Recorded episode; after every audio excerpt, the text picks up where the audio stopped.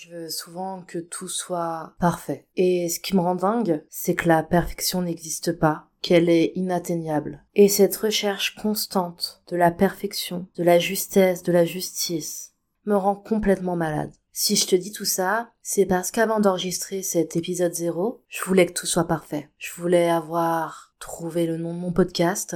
Je voulais avoir créé la vignette de mon podcast et faite par une professionnelle, s'il vous plaît, merci. Je voulais avoir un script parfait, un discours parfait, être parfaite. Être la gentille petite fille parfaite qu'on m'a toujours demandé d'être. Mais c'est un échec. Parce que je ne suis pas parfaite, et parce que je ne le serai jamais. Je voulais qu'il y ait aucun bruit, que la maison soit sublime, qu'elle sente bon et je voulais que mon chien soit dans une autre pièce, qu'il ne respire pas, qu'il ne fasse pas trop de bruit. Attention Tartine, tu me déranges. Ne vis pas, tais-toi, accepte. Mais il s'avère que mon chien est un être vivant qui se fout complètement de la perfection. Il est donc au sol à mes pieds. J'aurais aimé avoir moins d'anxiété, que mes cheveux soient plus beaux aujourd'hui et que ma dysmorphophobie soit inexistante. Mais ce n'est pas le cas. Et pourtant, ça ne m'empêche pas d'être ici. Alors bienvenue dans ce nouveau podcast. Je ne sais pas encore comment il s'appellera. J'avais pensé à Jasmine sur les ondes, les ondes de Jasmine, mais je sais pas.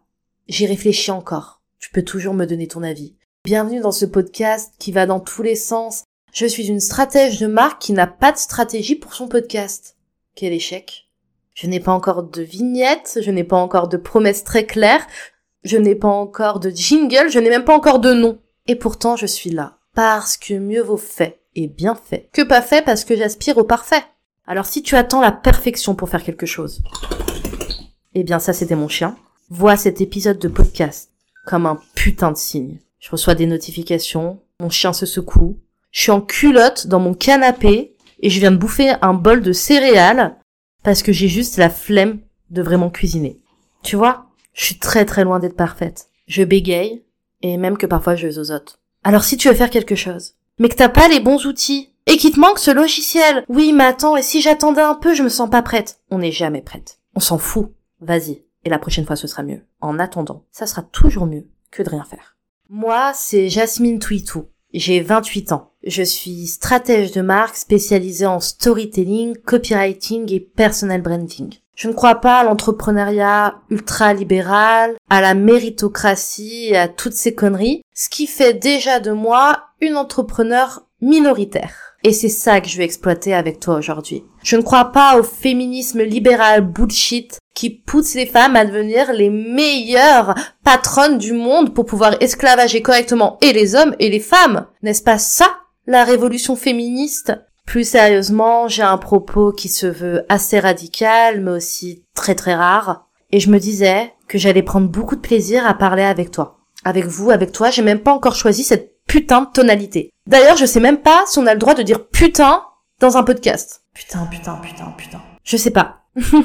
si ça passe pas sur Ocha, je saurais. Enfin, d'ailleurs, je sais même pas si c'est Ocha qui décide si ça passe ou pas. Bref, j'ai un TDAH et vous allez vous en rendre compte. Je pars dans tous les sens, ma pensée est ultra arborescente. Ça me dérange pas, mais ça dérange souvent les autres. J'espère que ce ne sera pas votre cas. Dans ce podcast, je vais parler de moi, de ma vie, de pourquoi je suis devenue la personne que tu as aujourd'hui dans les oreilles. Je scripte pas, je ne réfléchis pas, mais je te mens pas, je couperai sûrement les grosses conneries que je dirais. Et il y en aura. Je vais te parler d'entrepreneuriat, je vais te parler de lutte sociale, d'antiracisme, de féminisme, de lutte des classes. Parce que si je suis devenue la personne que je suis aujourd'hui, ça avant tout par vengeance et par esprit de contradiction, pour prouver que même si le déterminisme social existe, il ne faut jamais, jamais baisser les bras.